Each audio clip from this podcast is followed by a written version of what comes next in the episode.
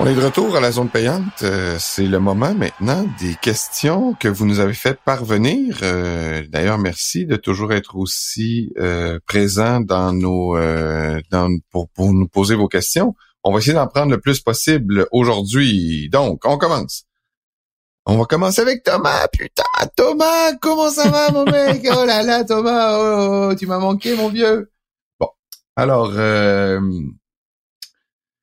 euh, il nous dit donc euh, avec une telle ligne offensive euh, au, chez les Jets, encore sept sacs sur Tim Boyle face aux Dolphins. Serait-il prudent pour Aaron Rodgers de rentrer sur le terrain en cas de guérison rapide de sa blessure? Non, Parce que là, ça on voit ben, surtout que Aaron Rodgers, à selon tous les calculs que j'entends, reviendrait dans trois semaines, peut-être pour le l'autre match contre les Dolphins. Ouais, il y en a qui parlent du 24 décembre. Il y a toutes sortes de dates qui flottent dans l'air, là, mais ouf que ça fait peur. Je te pense, je te parlais des pires lignes offensives de la ligue tantôt, puis tu m'as relancé en disant, ben les Jets, c'est pas vargeux non plus, puis t'as tellement raison là. C'est un danger extrême, mon Thomas. Euh, là, honnêtement, euh, c'est courir après le trouble. C'est sûr que si les Jets perdent d'ici là, là, je pense qu'Aaron Rodgers, puis c'est louable je suis pas dans ses souliers, mais j'ai l'impression que ce qu'il veut montrer, c'est à son équipe. Je suis là, j'ai pas lâché. On va être là l'an prochain. Je pense qu'il veut donner un boost au moral des troupes, finalement. là. Puis montrer qu'il a tout fait pour revenir, qu'il est avec la gang, qu'il est là pour rester. Je comprends.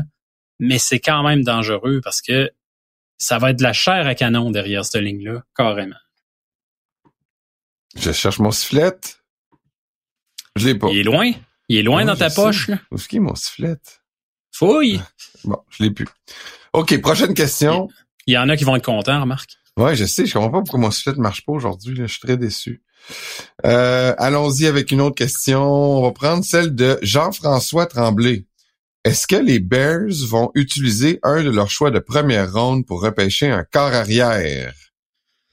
Ben, il reste que c'est fort possible parce que là, on parle pas n'importe quel choix de première ronde. là. En ce moment, si le draft était aujourd'hui, il choisirait un avec le choix des Panthers et il choisirait quatre.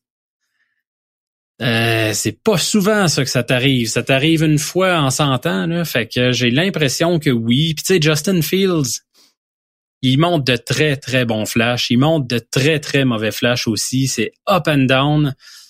La, Ben là, je une des bonnes, mais pas euh, 12 points qu'on- en fin de semaine avec quatre revirements, euh, pas de toucher. Ouais, c'était des cadeaux, là, puis ils en ont pas profité vraiment, les Bears. Donc, moi, je suis pas encore convaincu par Fields.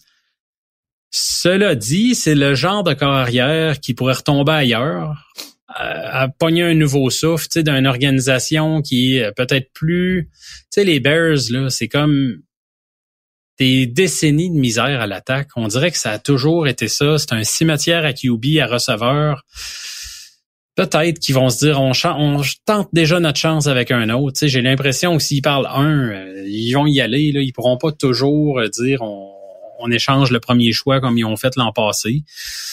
Euh, mais sinon, si tu décides de garder Fields, ben là, faut que tu y ailles all-in pour l'entourer avec euh, Marvin Harrison Jr., le receveur, puis un des joueurs de ligne à l'attaque qui va être disponible. On Tu qu'ils vont vis le avec changer. ça, là. ils, vont, ils vont sortir du premier choix. S'ils prennent pas de corps arrière, ils sortent du premier choix. Là. Ben, tu sais, il faut quasiment, puis ça, ça devient là. euh, en tout cas, moi, je pense qu'ils vont repêcher un corps arrière, mais je peux me tromper. On verra. Mon sifflet marche toujours pas. Je suis vraiment déçu. Ah, ça, ça te trouble, je le sens que t'es Ben oui, je sais, j'en reviens pas. J'ai pas de sifflet. Bon. OK.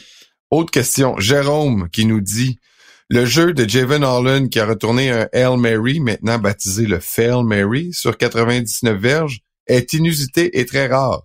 Quel est votre souvenir d'un jeu ayant marqué qui a été cocasse, inusité ou rarissime, rarissime dans la NFL? Ben, cocasse, ça va dépendre. euh, moi, le un qui me vient en tête de même, mais ce qui est cocasse, ça dépend de pour quelle équipe tu prends. Mais le Music City Miracle, tu te souviens de ça? Bien sûr. C'est les Bills contre les Titans en série. Puis c'est ça qui avait un peu marqué la fin de l'ère super prolifique des Bills des années 90, tu sais, quatre Super Bowls de suite. Euh, il s'était retrouvé en série contre les Titans, puis je me rappelle, il avait inscrit un touché vers la fin. Euh, là, tu te dis, bon, ils ont pris les devants, euh, ça y est, ils gagnent le match, il restait quelques secondes, je me rappelle plus combien. Puis sur le botté d'envoi, les Titans récupèrent, je pense, c'était Frank Whitecheck qui avait fait une passe latérale à Dyson qui avait couru la distance, qui avait été inscrire le toucher gagnant finalement. Ça, c'est un jeu, moi, qui m'avait vraiment marqué là, parce que tu t'attends tellement pas à ça. C'est le genre d'affaire après euh, une drive comme des Aussi, c'était un peu le début des reprises vidéo. Hein? Puis il avait re-regardé ah, ça avait été une passe euh, latérale. Il y a encore, c'est ça, ça avait été très controversé parce qu'il y en a encore aujourd'hui qui disent ah jamais, jamais, jamais, c'était une latérale, c'était une passe en avant, puis ça aurait jamais dû compter. Puis fait que ça a été un jeu qui avait un peu marqué l'imaginaire à ce moment-là. Fait que euh, moi je dirais lui, là, il y en aurait d'autres là, mais euh, je, c'est celle-là que, qui, m'est venu en tête en premier. Bon, moi je vais raconter une autre histoire qui m'humilie là. un, match euh, entre les Pats et les Dolphins que je regardais chez un de mes amis et au, à la fin du match, je pense qu'il reste je pense qu'il reste 25 secondes, 20 secondes les Pats euh, font un, placement ou un toucher, je pense qu'ils mettent en avance 28-24, quelque chose comme ça. Je, sais plus c'est quoi les scores exactement, mais ils mènent par quatre points. Fait qu'il faut un toucher pour, gagner le match, mais il reste plus de temps, plus de temps d'arrêt. Alors, euh, dégagement, on a un jeu, Tannehill commence à faire des passes à gauche, à droite, et c'est le fameux Miami Miracle Ouais. Je sais pas si tu te souviens. Alors le touché dans le fond de la zone, alors que Gronkowski était oui, c'est ça, c'est comme euh, safety. Ouais. Puis là, ben le le, le, le, le, commentateur avait crié Gronkowski, he doesn't have the angle. Puis là, il est touchdown. Et donc toute cette belle, cette, ce beau toucher, ce moment historique, unique. pourquoi ça t'humilie? Parce que j'étais dans le char. Ah. Parce que j'avais storm out. J'étais tellement fru de la défaite contre les Pats que j'avais dit à mon chum, moi je m'en vais, oublie ça, je check pas la fin. J'étais parti dans mon char, puis il m'avait appelé, puis il m'avait dit, là, t'es vraiment un cave de première classe. tu viens de rater le jeu que tu vas... Peut-être même le champion du monde. C'est ça, exactement. Fait que j'étais, j'étais dans mon char, puis j'ai complètement raté le Miami Miracle, une, ah. une fin de match épique qui a permis aux Dolphins de battre Tom Brady et les et les Pats dans un match incroyable. Fait que ça, c'est ça, c'est sûr que c'est un moment euh, incroyable, comme tu sais, parce qu'une fin de match là où il y a toutes sortes de latérales puis tu passes dans la NFL, ça marche jamais. Tu sais, des fois là, tu vois des matchs au high school ou euh, euh, tu sais des fois ah là, mais dans la NFL ça marche jamais. Puis là cette fois là ça avait fonctionné. T'étais dans ton genre. J'étais dans mon genre. Oh, oh. Ah, je sais, je sais, je sais. C'est une honte nationale. J'espère que les gens qui nous écoutent quand même ont un peu de pitié. Ben oui. Sûrement que des gens ont déjà fait ça. Oui. euh, oh, on s'en va rejoindre Lauriane. Ah oui, notre autre française. Ben oui, notre autre. Écoute, c'est quasiment une émission dédiée aux Français. Euh, bientôt, ça va être la majorité de nos auditeurs. Alors, Lauriane, euh, bonjour. Alors, euh, j'avais bon espoir pour les Niners au Super Bowl, mais je commence à perdre confiance euh, quand je vois les Eagles. Je voulais savoir par curiosité quels étaient vos pronostics des équipes finalistes.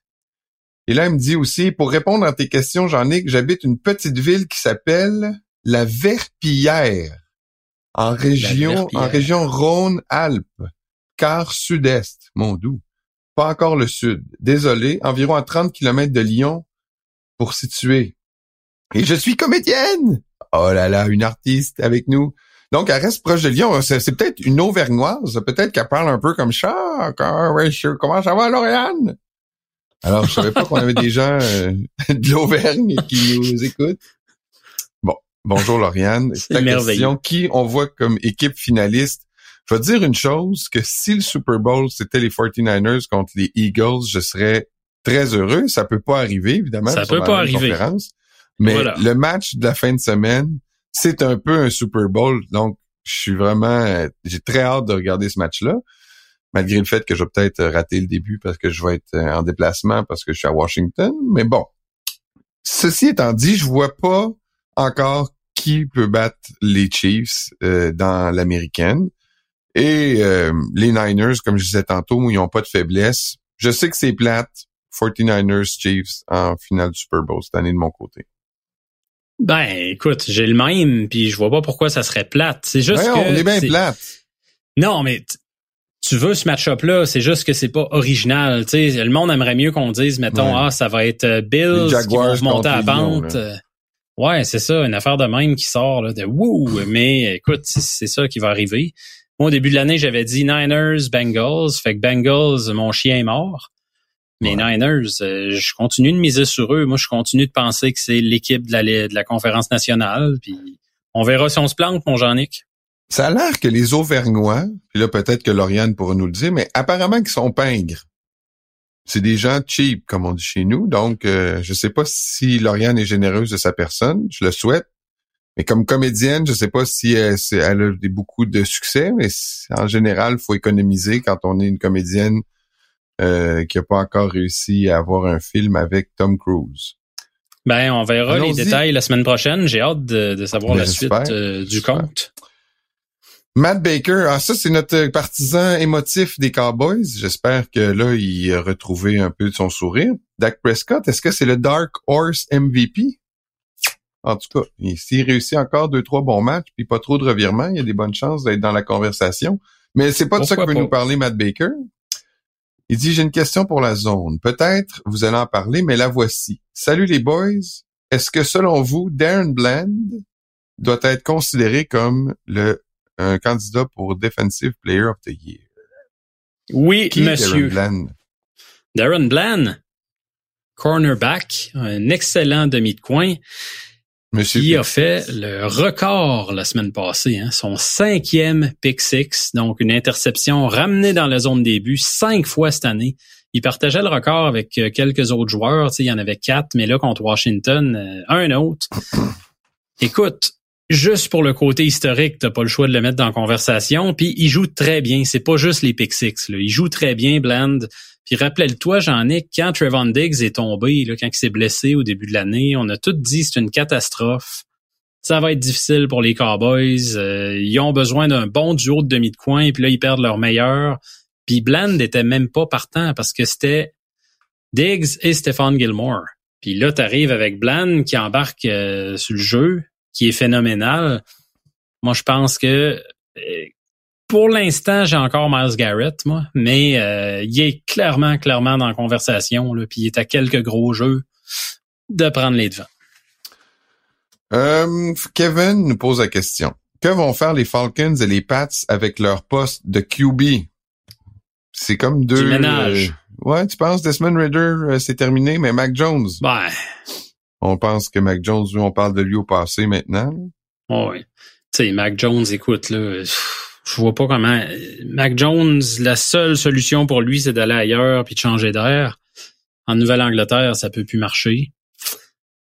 Euh, Desmond Reader, je comprends, là, il est jeune, c'est sa première année comme partant, mais est-ce qu'il t'a démontré, toi, là, wow, des, des games complètes, une game complète cette année que tu t'es dit, ah, Desmond Reader, il y a peut-être quelque chose là? Moi, je l'ai vu pendant euh, peut-être un quart, peut-être deux quarts dans un match, peut-être trois séries dans un match que tu te dis ah, il y a peut-être quelque chose, mais c'est pas assez. Moi, pour l'instant, je pense que les Falcons sont très limités à l'attaque à cause de lui, que ça pourrait être franchement mieux. Fait que, tu sais, est-ce que ça va être une transaction, le repêchage? C'est tôt, là. Ça dépend où vont être placées ces équipes-là au sommet du repêchage ou pas. Euh, transaction, tu sais, tu regardes qui va être disponible sur le marché des agents libres. Il va y avoir Kirk Cousins. Euh, il n'y a pas une tonne de gros noms là, sinon. Est-ce que les Bears vont échanger Justin Fields? Est-ce que les Cards vont échanger Kyler Murray? Ça peut être des options.